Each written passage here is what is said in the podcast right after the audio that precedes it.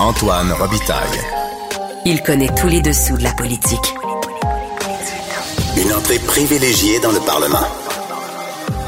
Là-haut sur la colline. Antoine Robitaille. Bon jeudi à tous. Aujourd'hui à l'émission, le Québec a perdu le contrôle de son immigration. Comment pourrait-il le reprendre, ce même contrôle? On pose la question à l'experte et ancienne fonctionnaire Anne-Michel Meggs. Mais d'abord, mais d'abord, c'est l'heure de notre rencontre, les voix de la voix. Émotionnel ou rationnel? En accord ou à l'opposé? Par ici, les brasseurs d'opinion et de vision.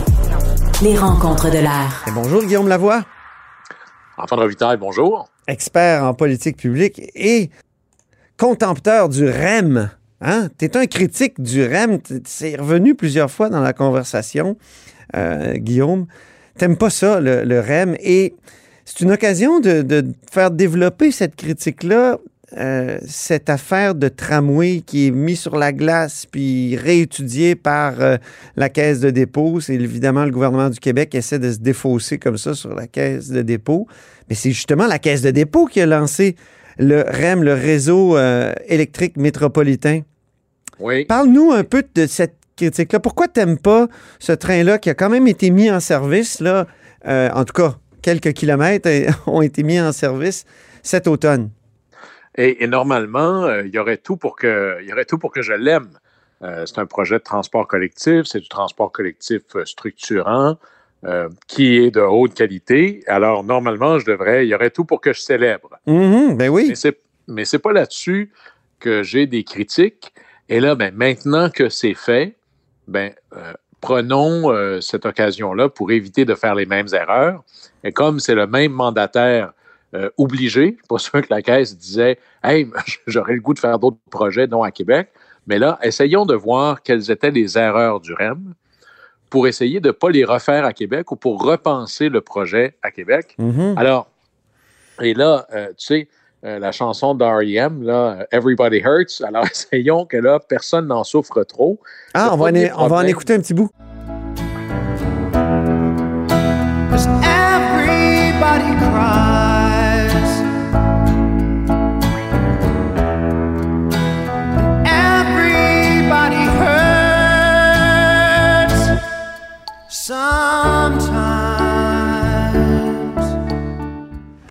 Ah oui, c'était bon, hein?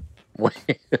Alors, le, le premier problème, c'est vraiment, tu sais, quand il y a une pandémie, on cherche toujours, mais c'est qui qui a eu le virus en premier? On l'appelle Oui, le patient zéro. oui. Bon, mais là, l'erreur originelle, le péché originel du REM, c'est quoi? qui a entraîné tout le reste, c'est de dire que c'est un projet qui doit produire un rendement. Et je ne suis pas contre le rendement, là, moi aussi je l'aime bien, mon rendement, Mhm. mais ça ne peut pas être le premier, euh, le premier critère d'un projet de transport collectif, parce que ce n'est pas ça sa mission. Sa mission, c'est de créer des externalités positives, c'est de permettre aux gens de se déplacer plus facilement, par exemple pour aller étudier, pour aller travailler, pour aller commercer, pour aller rencontrer des gens. Donc, c'est dans le reste de ce qu'il permet de créer que se trouve une rentabilité collective, pas dans le projet nécessairement en soi. Mhm. Mais comme c'était l'objectif premier et absolu, ben, ça l'a entraîné un paquet d'autres choix. Par exemple, le choix du tracé. On a voulu prendre un tracé qui était, qui, en fait, pour faire du rendement, c'est facile. Il faut que ça te coûte le moins cher possible en infrastructure, en technologie, puis en opération. Mhm. Alors, tu prends le tracé qui existe déjà plutôt que d'en faire un où il n'y en a pas déjà, parce que tu veux limiter tes coûts. Tu prends une technologie qui coûte moins cher, par exemple, c'est la raison pourquoi on a fait un REM sans chauffeur, c'est parce que les coûts d'opération sont infiniment moins chers, mais ça a des conséquences. Mhm. Parce qu'il n'y a pas de chauffeur, il doit opérer en site propre. Alors, il ne peut pas être sur des rails qu'utiliseraient des trains de banlieue, par exemple. Ah oui, Alors, comme il passe dans le tunnel du Mont-Royal, qui est véritablement l'aorte du transport ferroviaire à Montréal, Ouais. ben, il a fallu mettre dehors tous les autres trains. On dirait, on vous organiserez. Et ça met en péril, ou ça rend très compliqué, le projet de train à grande fréquence ou grande vitesse qui ferait, par exemple, Toronto-Québec. Ah oui, c'est incroyable. Alors là, il y a- un des projets faisait en sorte qu'on débarque, je sais pas moi, à Anjou, puis euh, qu'on prenne un autre ça. Alors, train. Ah oui. Ça a déstructuré tout le, tra- le transport ferroviaire de personnes, là, les fameux trains de banlieue Mhm. de la région montréalaise.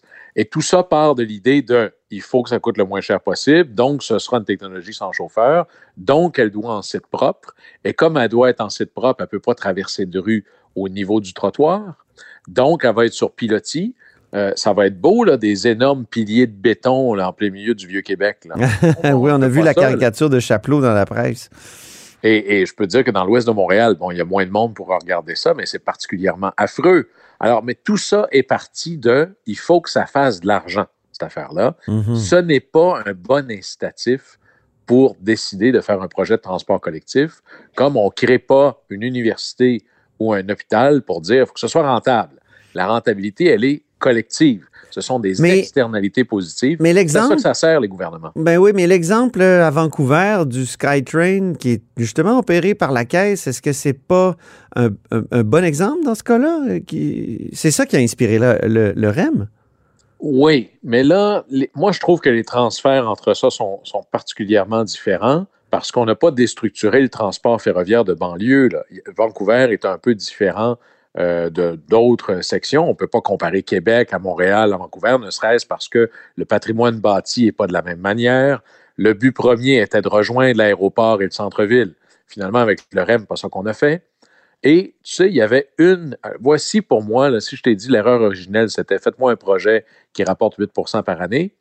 L'erreur pire encore, le transport, le transport ferroviaire, que ce soit du tramway, du train, du train pour personne, la seule et unique manière dont ça peut marcher, c'est s'il y a une bonne fréquence. Et la fréquence, ça ne fonctionne que si tu possèdes les rails.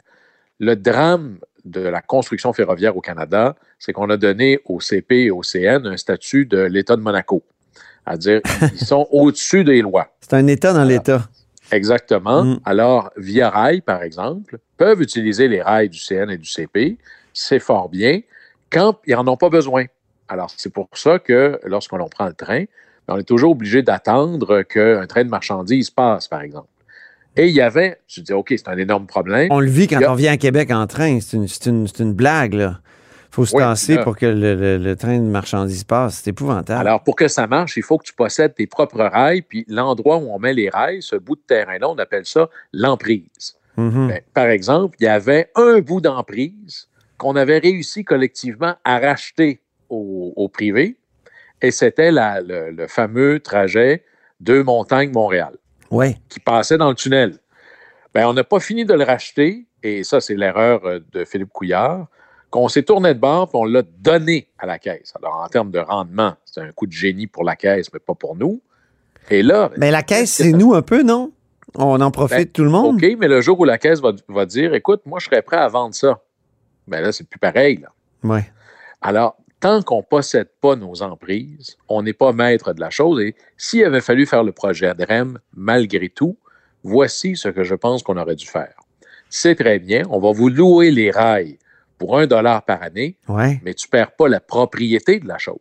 Mhm. Si tu n'as plus la propriété du, du fonds, ben, tu possèdes, tu, tu diriges rien. Tant que c'est toi qui es propriétaire du fonds, ça va. Alors, ça, c'est une chose à regarder. Alors maintenant, quel... puis là, il faut éviter de faire, de dire, ben, quand la caisse va faire ça, euh, elle va faire du rendement. En soi, c'est pas euh, que ce soit la caisse ou un privé quelconque.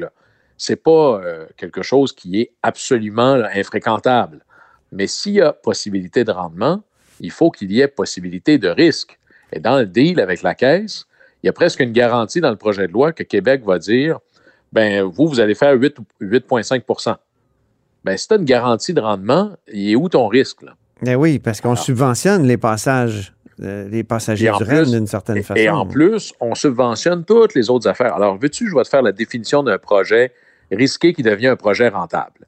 Alors, ben, sais-tu quoi? Tous les aménagements là, euh, des autoroutes autour, euh, ben ça, moi, je vais les payer pour toi. Et puis, euh, tu déstructures le train de banlieue, il va falloir déménager un, un centre d'entretien pour le train de banlieue. Je vais le payer, moi, ça. Ouais. Ben, si quelqu'un ramasse toutes tes dépenses, ça fait pas de toi un gestionnaire brillant. Ça fait de toi un politicien brillant. Et là, là-dessus, il ne faudrait pas se dire c'est quoi la vraie comptabilité? Là? Un vrai projet qui a du rendement, ça prend des vrais risques. Si tu transfères tous les risques à l'État, euh, c'est pas un. Là, tu, tu peux pas dire Ah ben, je, je prends tous les risques. Là. Oui, c'est ça. Puis fondamentalement, euh, il faut éviter de faire du copier-coller. Il n'y a pas deux modes de transport parfaitement transférables d'un. En fait, souvent, la, la théorie qu'il faut appliquer pour le transport, c'est le bon mode au bon endroit. Par exemple, passer un tramway entre Chicoutimi et Québec à travers le parc des Laurentides, ce serait beau, là. Hein? Ce serait superbe pour euh, visiter, prendre des photos, mais c'est vraiment pas la bonne manière de l'installer. Déjà Ouais, qu'une autoroute, c'est un peu trop. là. Ben, c'est la plus belle qu'on a au Canada. Oui. ça. Mais tu sais, un tramway entre Montréal et, et Vancouver, ça fait pas de sens. Non. Puis de mettre un train rapide dans les petites rues du Vieux-Québec, ça fait pas de sens non plus. Alors, comment est-ce qu'on peut éviter de tomber dans le ce que j'appelle le copier-coller? Tu prends le projet du REM, tu changes le nom euh, de la ville où c'est supposé être installé, puis là, tu pars avec ça. Ça, c'est une erreur de le voir comme ça, plutôt de se dire, OK, là, si je veux faire un transport structurant, ben, il faut qu'il structure là où ça se passe. Hmm. Il y a des projets intéressants, par exemple, des technologies qu'on appellerait tram-train. Alors, ce serait un genre de tramway dans la ville, par exemple à Lévis et à Québec. Et entre les deux, ben là, il prend une très grande vitesse et il devient une espèce de train, un genre de train de banlieue. Alors, toi, tu débarques pas. Il se promène tout doucement dans tes rues de, où, les- où tu habites. Et entre les deux villes, il y a une vitesse qui est compétitive. Là. Alors, ça, ça peut être intéressant. Mais tu sais, là-dessus, Antoine, dans tout ça, Oui. c'est allé vite, le REM. Là. Puis il y avait l'idée de deux arguments problématiques, mais très efficaces. Il y a, ben, ça fait longtemps qu'il ne s'est rien passé. Ben ça, c'est vrai, non. Mais c'est vrai. Ça, Moi, j'étais content de voir ce projet-là. Je me disais, à un moment donné, quand- à chaque fois qu'on essaie de faire du, du transport collectif, ça fonctionne pas ou c'est long. Le SRB sur P9, ça a pris quoi? Ça a été annoncé, je me souviens, deux, trois fois, dont une première fois en 2008, je pense. Oui, puis là-dessus, à la Puis, fin, le oui. SRB, c'est le mauvais mode au mauvais endroit. Ça prendrait probablement un tramway parce que le volume, en fonction du volume, Ouais. euh, passer autant d'autobus en aussi peu de temps, euh, d'abord, ça pourrit la vie des citoyens autour, mais le tramway aurait été plus efficace. Hmm. Mais fondamentalement, là où j'ai, je trouve que c'est un piège de dire, ben là, me semble, ça fait longtemps que c'est rien passé. Ça ne vient pas rendre un mauvais projet meilleur. Ouais, c'est vrai. Ça- alors, c'est vrai que ça fait longtemps qu'il ne se passe rien, puis on a l'air pris dans la gadoue, Mm. mais ce n'est pas une raison pour dire un mauvais projet, faisons ça. Au Mm. moins, on aura quelque chose. Tant qu'à le faire, faisons-le bien. Euh, moi, le coût ne me dérange pas, c'est plus sur, moi, le, le- le- voici, puis moi, je vois ça de loin, là, Antoine. Mhm. Mais la plus grande faiblesse d'un projet de transport collectif à Québec ne me semble pas un enjeu d'infrastructure, ne me semble même pas un enjeu financier, me semble un enjeu de volonté politique, qui est quelque part appuyé sur une volonté populaire. Et dans les deux cas, c'est un peu chancelant. Euh, on a des gens qui se font élire en disant je vais faire ça, puis il y a d'autres gens à côté qui se font élire en disant je ne ferai pas ça. Et là, ben, à un moment donné, Oui, mais si Euh, c'est celui qui dit je vais faire ça qui est élu, on devrait arrêter de faire des sondages, non?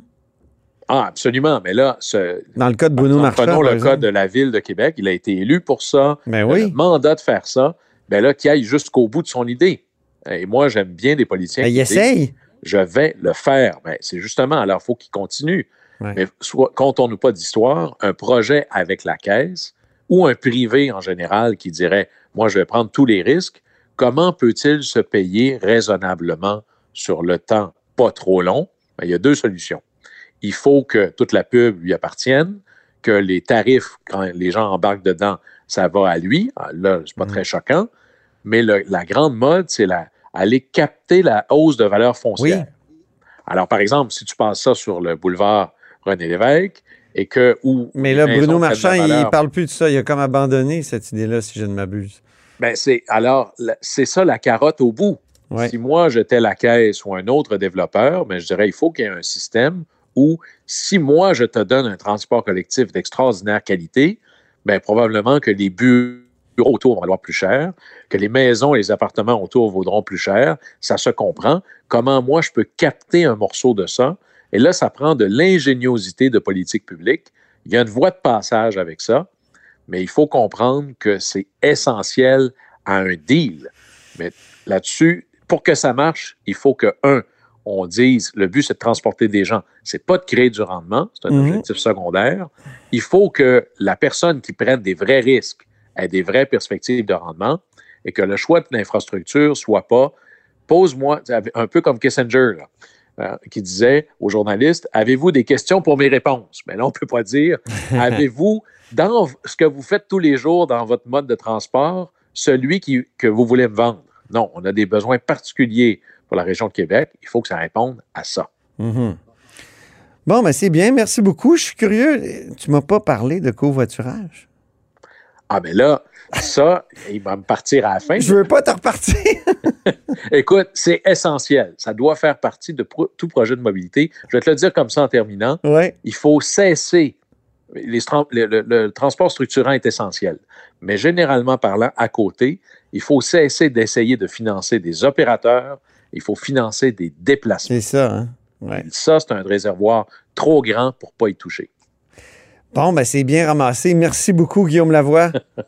Au plaisir. On se reparle la semaine prochaine.